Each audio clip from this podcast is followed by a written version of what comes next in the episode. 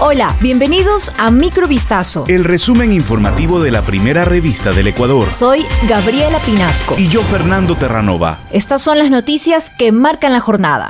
El diálogo entre el gobierno de Ecuador y los indígenas para atender las demandas insatisfechas que motivaron 18 días de protestas en junio inició este miércoles con el reclamo por las recientes declaraciones del presidente Guillermo Lazo sobre la financiación de las manifestaciones. Varios ministros y representantes de los indígenas iniciaron el diálogo con el tratamiento de temas relacionados con la focalización de los subsidios a los combustibles y a la moratoria de deudas contempladas en el marco del acuerdo de paz que puso fin a las protestas de junio al dar la bienvenida al encuentro, el ministro de Gobierno Francisco Jiménez destacó la voluntad de diálogo y de búsqueda de soluciones por parte del gobierno, al haberse dispuesto la presencia de ministros en las distintas mesas temáticas, que en total girarán en torno a 10 ejes. Además, reconoció la incomodidad de los indígenas por las declaraciones del presidente Guillermo Lazo, quien afirmó que las protestas fueron financiadas con dinero del narcotráfico. Jiménez dijo textualmente, cada uno tiene su lectura de cómo se dieron los acontecimientos. Un sargento de la Policía Nacional fue asesinado este miércoles por un grupo de delincuentes que intentaron asaltar una camaronera en la isla Puná, ubicada en la provincia del Guayas. El crimen ocurrió durante un enfrentamiento entre uniformados y asaltantes.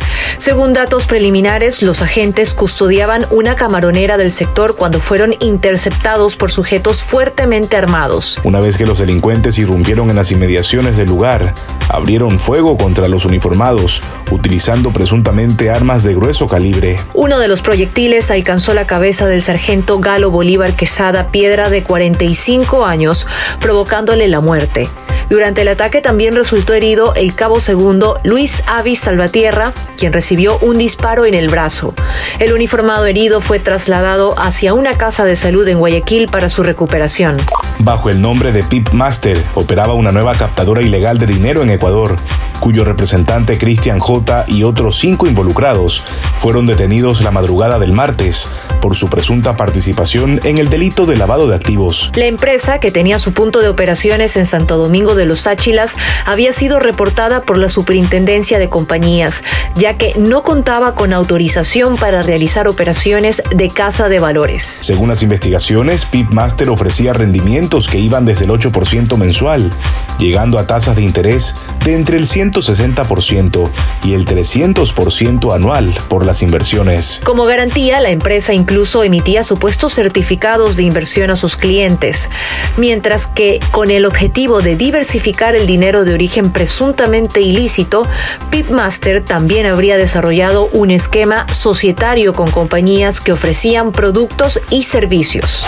En Ibarra, provincia de Imbabura, una mujer de 28 años que había sido reportada como desaparecida fue hallada muerta y enterrada dentro de una vivienda. Desde el pasado sábado 9 de julio, la ahora oxisa, identificada como Jessica Yadira Narváez Imbaquingo, era buscada por sus familiares. Sobre su desaparición, la madre de la víctima reportó que su hija estaba en un compromiso familiar y que fue vista por última vez en compañía de Héctor David S., expareja sentimental. La localización del cadáver de la joven, quien dejó un hijo en la orfandad, se logró tras la alerta que hicieron unos vecinos a la Policía Nacional.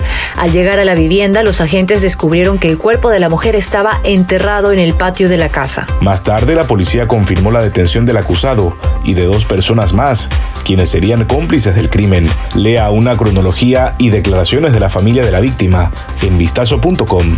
La Fiscalía de Perú abrió una investigación preliminar contra el presidente de este país, Pedro Castillo, por la presunta comisión del delito de tráfico de influencias y lo citó para que el próximo 4 de agosto declare por ese caso. El Ministerio Público informó este miércoles en un mensaje publicado en Twitter que la decisión fue tomada por la fiscal de la Nación, Patricia Benavides, quien dispuso dejar sin efecto la disposición que suspendía el inicio de esas diligencias. La investigación preliminar había sido suspendida en enero pasado por Zoraida Ábalos, la entonces fiscal general, bajo el argumento de que el jefe de Estado no podía ser investigado mientras ejerza su mandato, una posición que también esgrime la defensa de Castillo. Sin embargo, tras la decisión de Benavides, la Fiscalía investigará al gobernante por las presuntas reuniones que sostuvo con empresarios señalados como gestores de intereses y por supuestas irregularidades en los ascensos de altos mandos militares. Esto fue Microvistazo. El resumen informativo de la primera revista del Ecuador. Volvemos mañana con más. Sigan pendientes a vistazo.com y a nuestras redes sociales.